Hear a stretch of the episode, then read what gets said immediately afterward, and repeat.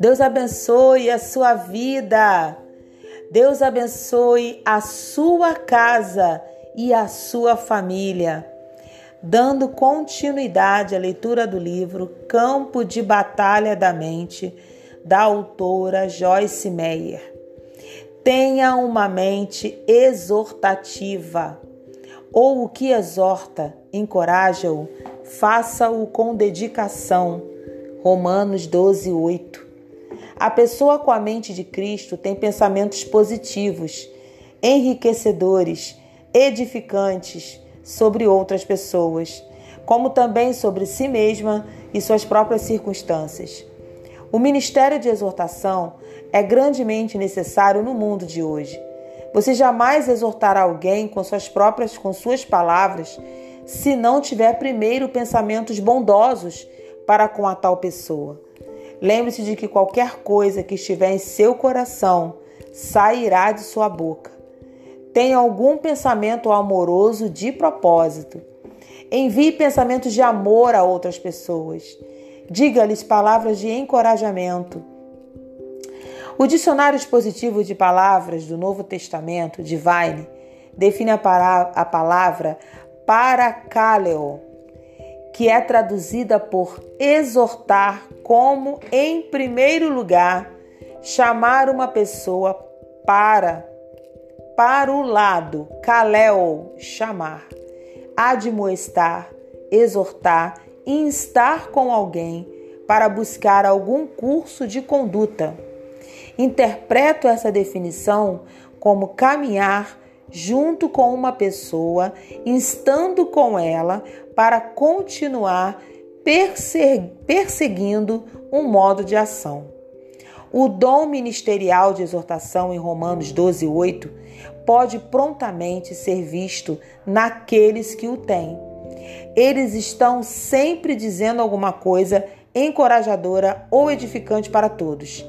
Alguma coisa que faz os outros se sentirem bem e os encoraja a continuar. Nem todos nós podemos ter o, o dom ministerial de exortação, mas qualquer um pode aprender a ser encorajador. A regra simples é: se não é bom, então não pense ou diga. Todos já têm problemas suficientes. Não precisamos contribuir para os seus problemas derrubando-os. Deveríamos edificar uns aos outros em amor. Efésios 4, 29. Não se esqueça, o amor sempre acredita no melhor de cada um. 1 Coríntios 13, versículo 7.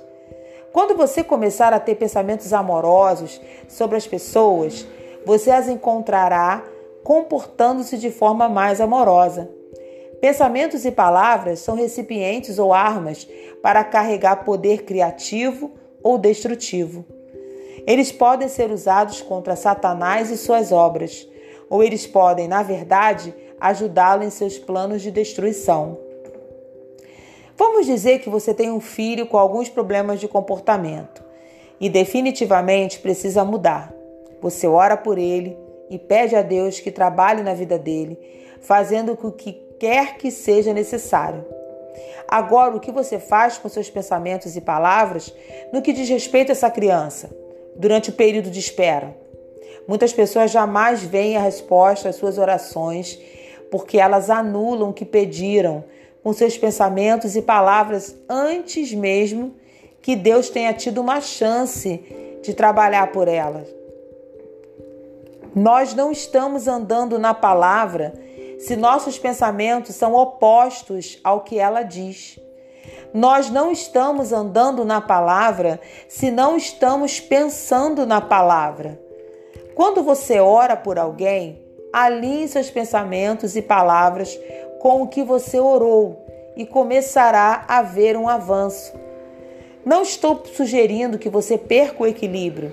Se seu filho tem um problema de comportamento na escola e um amigo lhe pergunta como ele está se saindo, o que você deveria fazer se na verdade nenhuma modificação aconteceu?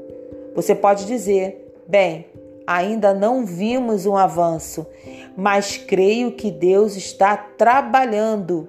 e que esta criança é uma fonte de influência para o Senhor, nós haveremos mudar de glória em glória, pouco a pouco, um dia de cada vez. Aleluias.